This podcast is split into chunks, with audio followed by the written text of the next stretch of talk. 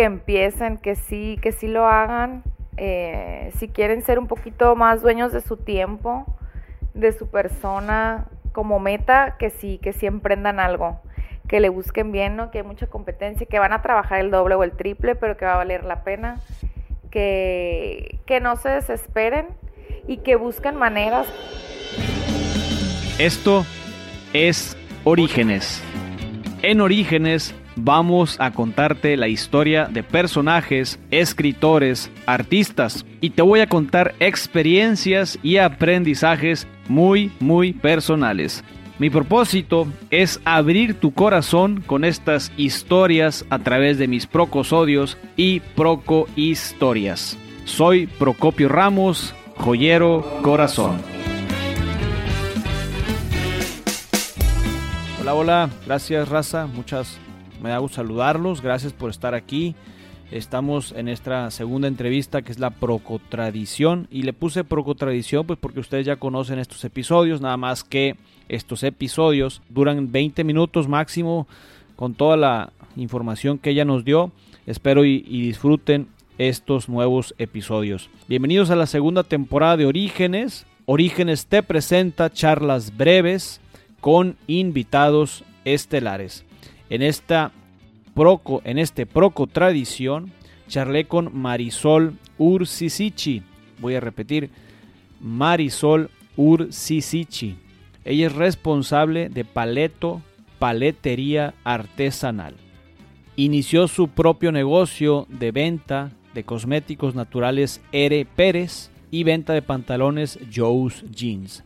Paleto, en vez de decir paleta, vas a decir paleto paleta, paleto. Paleta, paleto. Así de sencillo, paleto.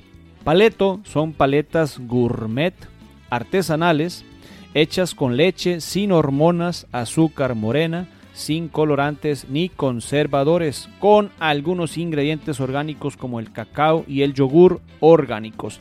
Es un proyecto que nació en mayo del 2016. Disfruta el show. Gracias por invitarme. Es un honor, la verdad, que, que Procopio esté volteando a ver a las personas que hacemos las cosas diferentes. Mi mamá es de Hidalgo y mi papá es de, es de, bueno, no es de Culiacán, Culiacán, es del Potrero de Sataya, que es de, de Nabolato. Pero aquí, aquí he vivido toda mi vida. Pues mi mamá estudió eh, en la UNAM odontología y mi papá en el Politécnico estudió ingeniería civil. Y pues los dos, eh, a mi mamá dice que no le gustaba para nada, lo conoció por medio de, de, su hermana, que eran amigas, y así se conocieron, o sea, por medio de la escuela, de los estudios. Y vivieron un tiempo en México y después ya me brinqué, se vinieron a vivir a Culiacán. Y se enamoraron muy rápido, a los, ya ves que los papás de, de, antes se enamoraban a los 15, 16 años y se casaban a los 14. No, sí, a los... Mi mamá a los 21. Todavía no terminaba la carrera y mi papá tenía 11 años más. Muy listo, ¿no? se 11 años más. Sí. Tu papá tiene 11 años más. Sí. Órale, no, hombre, pues vaya. Soy Marisol Ursisichi. En mayo cumple cuatro años eh, Paleto en sí, el negocio que tengo una paletería. Pero tengo seis años ya independiente. O sea, ya como, yo diría autoempleada, porque uno cuando recién empieza es empleado de, de sí mismo. Ok. Yo empecé mi primer negocio fuera de ser empleada como tal. Empecé con cosméticos naturales de la marca Ere Pérez, no sé si la ubiques pues. naturales, orgánicos. Es de una mexicana de Monterrey que vive en Australia. Empecé con eso porque vi una oportunidad, empezar el mercado healthy de cuidarte, cuidar lo que pones en tu cuerpo. Entonces, como mujer, pues lo que más te pones diario es el cosmético. Empecé por mí, o sea, comprarlo yo para por lo mismo, consumirlo yo, cuidarme yo. O sea, sí sí me fijo mucho en pues en lo que me pongo en el cuerpo, en lo que como. Entonces empecé por mí y me empezaron a pedir amigas y así fue que empecé. Se hizo más viral, me empezaron a pedir más personas y empecé a vender. Empecé a vender así informalmente y después ya me fui a un local. Así empecé el negocio de las de los cosméticos y por eso lo hice, como para que la gente tome conciencia de lo que se está poniendo. Y pues es algo que usas diario y es vanidad. Dijiste un tema delicadísimo que yo no lo quería tocar, pero finalmente bien dicen varios, varias empresas que se dedican al tema de los cosméticos que realmente no venden belleza, sino que vendemos vanidad. Emociones. Ahora se venden emociones. Ahora venden emociones, ok. Mm, vengo de un papá emprendedor. Yo creo que eso, últimamente lo estaba analizando, eso me influyó demasiado. Él tenía su empresa de perforación de pozos para agua potable. 40 años la empresa, ahorita está en stand-by. Pero el estar viéndolo él luchar quieras o no desde chica, eso me influyó y siempre, siempre, siempre nos decía que no fuéramos empleados de nadie. Mi producto son paletas artesanales gourmet, las hago con leche sin hormonas, con azúcar morena, o sea, no refinada, y las hago em, lo, lo, más natural posible, posible. ¿Qué quiere decir? O sea, uso fruta de verdad, no uso saborizante a fruta, no uso colorantes. Eh, Paleto es una empresa eh, sinaloense hecha por una mujer que hace helados artesanales gourmet. La novedad es que las paletas están rellenas de lechera, de Nutella, de cajeta, de mermelada de fresa, hechas en, en el mismo local, pues todo lo hacemos nosotros. El producto en sí, o sea, pues sí tiene leche, tiene crema, tiene azúcar, esas son las bases para cualquier helado. La diferencia aquí es que pues no le, no le pongo colorantes ni saborizantes artificiales, lo más natural posible porque ya traigo una línea que me gusta a mí pues y no están tan dulces. También regulo mucho el azúcar, excepto obviamente que si está rellena de Nutella, todas las que están rellenas por fuera no traen, no traen azúcar. Sí, nosotros elaboramos todo. Bueno, yo empecé haciéndolo yo, ¿no? Lo quise hacer de ver videos en YouTube, no, no se puede. O sea, me, me fui a un curso yo no innové las paletas rellenas, las inventaron, decían que son paletas mexicanas, pero las inventaron realmente en Brasil. El origen de la paleta de hielo se convirtió en un accidente, ya que la historia comienza en Oakland, California, por un niño de 11 años. En 1905, Frank Epperson realizó una mezcla de agua y soda en polvo, la cual estaba revolviendo con un palito de madera. El niño Frank olvida la bebida en la cochera de su casa. Al regresar a jugar se da cuenta que se le había olvidado la mezcla en la cochera. En ese momento se percata que la bebida se había congelado con el palito de madera adentro. Sacó el dulce y comienza a disfrutar. Contento, llama a su invento Epsicle. Frank comienza a vender el producto y es hasta 1923 que patentó el producto con el nombre de Popsicle. La historia del helado se remonta en la antigüedad. Parece que el origen es con los chinos muchos siglos antes de Jesucristo. Ellos mezclaban la nieve de las montañas con miel y frutas. Los califas de Bagdad juntaban la nieve con jugos dándole el nombre de sharbets, es decir, bebida. De ahí salen los deliciosos sorbetes. Como yo viví en Brasil un año, traigo esa relación con Brasil. Vi que un mexicano y una brasileña o al revés inventaron en Brasil eso. Y allá les llaman paletas mexicanas y es un boom. Empecé de cero, pues. ¿Por qué? Porque me llamó la atención. Em, quería hacer algo diferente y algo de mi marca. Entonces dije, voy a innovar en helados. Como que es algo. Se me hizo bonito recordar tu niñez cuando estás chiquito, vas por tu helado. Como que se me hizo un tema bonito, pues. Dije, ah, en esto me voy a especializar me latió, pues me latió como negocio para Culiacán y como una idea de negocio pues bonita por el hecho de ser helado, niños, momentos felices, ¿sabes? Pero no sabía que meterte en la cocina era tan trabajoso. ¿Por qué Poleto? Em, es simplemente cuando dices paleta, pero con el masculino. Paleto, me gustó con dos T's. Me ofrecieron muchos nombres, pagué publicidad o lluvia de ideas entre familia, amigos, pero ese es el que me gustó desde un inicio, Paleto. Si hay varias inspiraciones que he estado buscando, que me inspiro más bien. Em, pues bueno, vi una en Monterrey que se llama Poptic, que se parecen mucho a, mis a mi concepto varias que he visto, ¿no?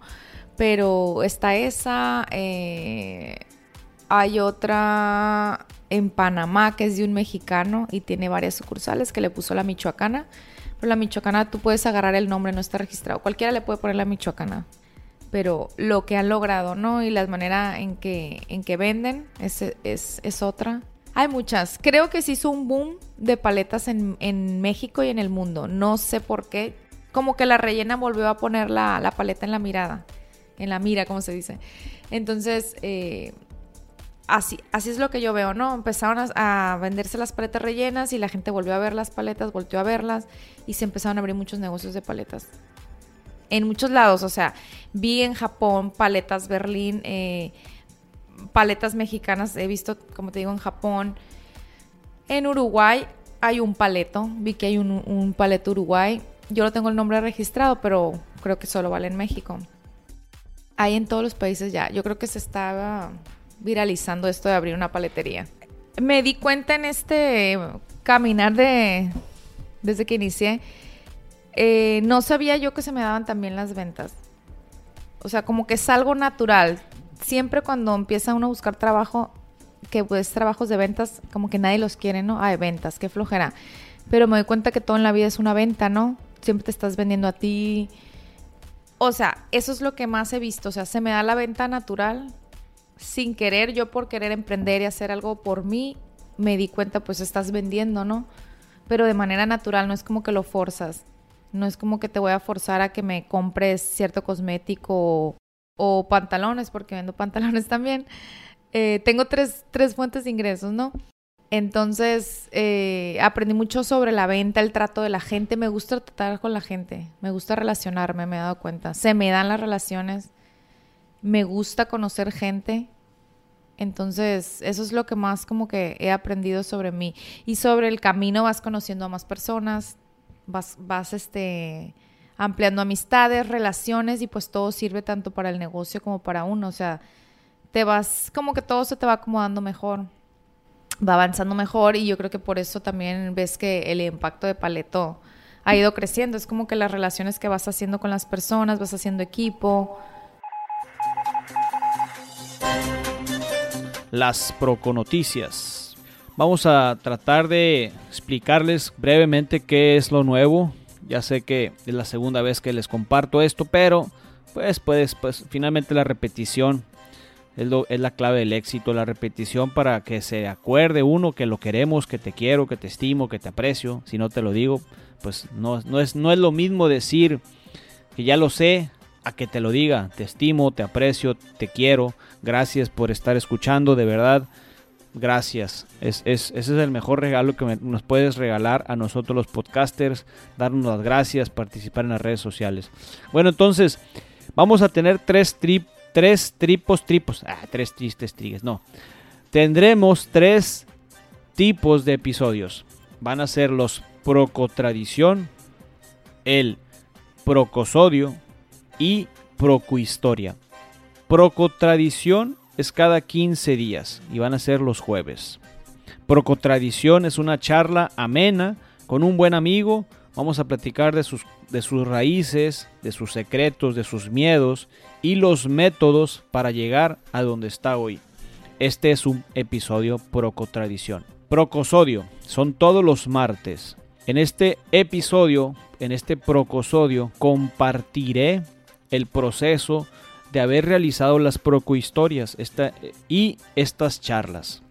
Te contaré mis experiencias personales contadas con mis personajes. Este trabajo que yo tengo, las experiencias aprendidas, eh, todo lo que no me gusta y cómo estoy aprendiendo y madurando desde una óptica objetiva.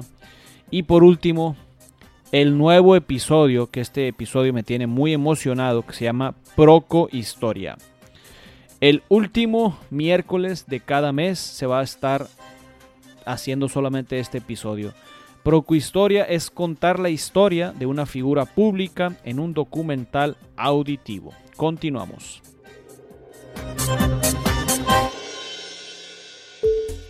Estoy muy contenta, la verdad, con lo que he realizado, ¿no? Todavía falta me falta mucho hablando laboralmente, pero eh, va muy bien. Mira, yo empecé con mil pesos en la cartera con los cosméticos y pedí esos mil pesos. estamos mezclando muchas, muchas, eh, todos, todos, pues todo parte de lo mismo, ¿no? Empecé con mil pesos, pedí cosméticos, con lo que vendí fui pidiendo más, más, más, más. Yo vendí como un año, año y medio de cosméticos. Después una amiga me invita a vender dentro de su joyería y me fui y le renté un espacio, entre ríos también. Y ahí empecé a vender y a vender y a vender. Después mi hermana me dice que si quiero venderlos, una marca de pantalones, eh, pantalones premium de dos mil pesos más o menos, una media. Y yo de que no, ya tengo bastante con los cosméticos, no es como que ya no quiero involucrarme más. No sabía lo que decía porque mucho tiempo fue parte de mi ingreso. Entonces metí los pantalones y empecé a vender, a vender, a vender. Me di cuenta que se vendían solos me fui haciendo como más conocida en ese ámbito y agarré más clientes. Con el dinero yo de los jeans fue que empecé a emprender paleto. Tenía demasiado tiempo libre. O sea, vendía los jeans, los cosméticos y me quedaba tiempo. Y tenía buenos ingresos mensuales. O sea, me estaba yendo bien. Entonces dije, ¿qué hago con este tiempo libre que tengo? Y, vi las paletas en Brasil y dije, ah, esto no hay en Culiacán, voy a meter estas paletas. O sea, eso quiere decir que tú viajabas mientras, mientras estaba tu empresa no funcionando. No necesariamente viajar, se te, sino... la oportunidad de viajar, pues. No, no, no, sino mi relación que tengo con Brasil, con amistades, con redes sociales. Las vi en Facebook, creo. Así fue como las vi. Vi una publicación de alguien de Brasil y fue como que dije, ay, esto lo puedo hacer en Culiacán. Entonces empecé a investigar, quise hacer todo por YouTube, pues no, no es así de fácil. Ya hice los cursos que les dije, me fui a Brasil, me fui a la Ciudad de México, tardé como un año para poderlo plasmar. No fue tan fácil. Yo me acuerdo que veía en mi cuarto una frase que decía, si quieres que las cosas cambien, eh, empiece con decisiones el día de hoy. O sea, como que a veces cuando vas a empezar no sabes por dónde empezar. O sea, se te enreda toda la cabeza. Tienes que empezar por algo y ya cuando empiezas das un paso, das el otro, das el otro, solito se te va acomodando. Eso es lo que yo veo. Duermes cuando eres emprendedor, descansas. No eh, descansas igual. O sea, me refiero de se te presentan muchos muchas oportunidades a resolver o realmente trabajas el, el periodo natural que son siete horas, ocho horas y vámonos a dormir. No, emprender no está tan fácil, o sea, vas a trabajar de principio no sé, 12 horas, 15 Porque horas. Parece ser que tu estilo de vida es muy, o sea, muy buena onda, todo muy sencillo. No, no. Lo muestras de una manera tan, tan, tan agradable, vaya, que piensas que hay que hacerlo. Hay que, toda mujer puede aventarse a echarse un clavado a un emprendimiento con mil pesos, no hay problema. Sacas la casta. Estabas acompañado. No, yo las hacía las paletas en mi casa. Se cree que Julio César Onerón se deleitaban consumiendo grandes cantidades de bebidas congeladas. La preparación y conservación de los helados por aquel entonces era tan difícil que solo podían tomar reyes, ricos y nobles.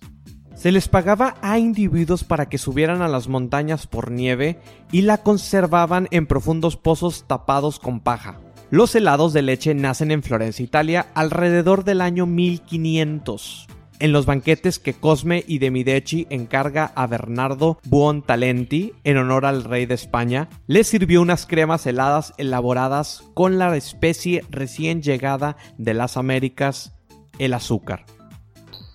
Fue un éxito y medio siglo después, Cosme y de Medici lo difunde por las cortes de media Europa. En 1960, el italiano Procopio abrió en París el Café Procope, donde además de café servía helados popularizando el exclusivo refresco.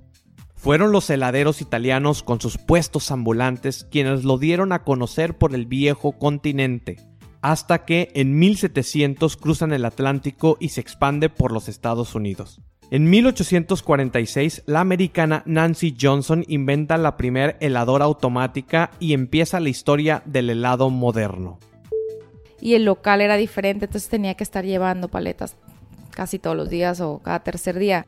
Pero sí, o sea, eh, sí me daban a veces las 4 de la mañana haciendo paletas y el otro día tenía que abrir, pero pues abro, abro de 12 a 9, no es como que tan difícil, de 12 del día a 9 de la noche. Y, tuve una chef, tuve una chef toda la, todo el tiempo. O sea, sí me ayudaban. Si le pudieras compartir un mensaje a un compañero, alguien que está por, por ahí en la calle y quiere conocer tu modelo de negocio o simplemente quiere emprender una empresa, a la mujer o al caballero, ¿qué le dirías? Que empiecen, que sí, que sí lo hagan. Eh, si quieren ser un poquito más dueños de su tiempo, de su persona como meta, que sí, que sí emprendan algo, que le busquen bien, ¿no? Que hay mucha competencia, que van a trabajar el doble o el triple, pero que va a valer la pena, que, que no se desesperen y que busquen maneras, o sea, si no tienen financiamiento, busquen, por ejemplo, Redfo presta, presta muy buen crédito. Yo no lo he usado, ¿no? Yo me financié con mis mismos negocios. O sea, Paleto era el, negocio bebé y por medio de los pantalones o los cosméticos yo le metía dinero. En un inicio sí usé Banamex para, para financiarme, pero lo pagué luego, como a los 3, 4 meses. Ay, se ve que tú no haces nada, que no te ensucias las manos. Siempre me lo dicen, ¿no? Que no trabajo, casi casi me dicen y es una súper ofensa para uno. La verdad, vivo estresada, tengo que eh, aprender a manejar mi estrés, súper woman por fuera, súper cansada por dentro, como dice Marta de baile. Así, así vivo, o sea, em, eh, hay un punto en el que te metes las, las manos cuando haces las cosas con operación, pero ahorita ya es más cansancio emocional, es más fatiga emocional, es pensar qué tienes que hacer, cómo lo tienes que hacer, a quién tienes que visitar, cómo puedo diversificar mi negocio, si quiero estar en las expos, si quiero visitar todos los salones de Culiacán para que conozcan Paleto. Mm, las personas que emprendemos en sí trabajamos muchísimo. O sea, yo soy medio ansiosa en las noches, no, no duermo. Yo creo que a mucha gente le pasa. Eh, tratar de dormir y pensar en todos los pendientes del otro día no está fácil yo, a lo mejor yo soy medio ansiosa, preocupona, a muchos les vale y se acuestan, pero creo que yo sí, sí batallo un poco. Y como no quiero tomar nada que me haga daño, pues trato de yo sola calmarme. El mismo cansancio a veces te tumba, ¿no? Por eso a veces hago ejercicio, acabar rendida y ya en tu cuerpo se va a apagar porque se va a apagar. Pero no, sí trabajo muchísimo. O sea, son tres giros de negocio. Atiende personas que quieren ir a la prueba de maquillaje porque lo hago yo. Sí delego, soy la reina de delegar porque si no, no creces. O sea, sí le delego a las personas. Pero quieras o no, todos son como niños chiquitos que les tienes que estar recordando qué hacer. Eh, entonces te tienes que involucrar en todo. Aunque delegues, tienes que revisar. Hiciste esto, compraste esto, pediste esto, te diste de alta, cambiaste el precio en Uber. O sea, son mil temas. Por eso sí es como que si tengo un cuadro, no me acuerdo cómo se llama el diagrama, de que lo importante, lo urgente, lo necesario, y se lo enseño a los empleados para que lo vayan clasificando, porque a veces hacen cosas que no son importantes en vez de hacerlas urgentes. Entonces trato que la gente se enseñe a pensar, que no, que, que, sean, que, que, no se, que no se aten a mí, que tomen decisiones propias, pues. Porque al final del día lo que quieres es personas como tú, duplicadas. Claro, no como uno, pero lo más parecido a uno en toma de decisiones para que te saquen el día adelante. Entonces, eh, creo que lo más difícil es el trato con la gente y los empleados. Eso es lo más complicado en un negocio. Deja tú el financiamiento, deja tú, voy a hacer esta idea. Lo que ocupas es un buen equipo de trabajo. Y cuando lo estás formando, a veces se te sale. Y algo que he aprendido en este negocio bien raro, los sabores de, los hombres y de las mujeres. El hombre 100% casi se inclina por la cajeta y la mujer por la fresa. No sé por qué, pero es algo que he descubierto con, con, este, con este negocio. Pues que tengan un balance en su vida, ¿no? Que, que hagan ejercicio, que se cuiden, que cuiden sus pensamientos, que es lo más importante, que se rodeen de gente que los eleve, de gente positiva, de buenas amistades. Eso es lo que les puedo recomendar, ¿no? Eso es lo que a mí me ha servido como siempre, o sea, eh, cuidar mucho amistades, lo que piensan, lo que comen, cómo viven, que luchen por lo que quieren, por sus sueños. Una palabra. Em, vida. Muchísimas gracias, Marisol, por haber aceptado la entrevista y nos vemos en el próximo show. Gracias. Muchas, muchas gracias por estar aquí, gracias por seguirnos. Estamos muy contentos porque ya terminamos la segunda entrevista de Procotradición. Muy divertidas estas entrevistas. Y bueno, Este, si quieres saber más detalles de nuestros siguientes episodios, síguenos en Instagram o Facebook, Orígenes Podcast.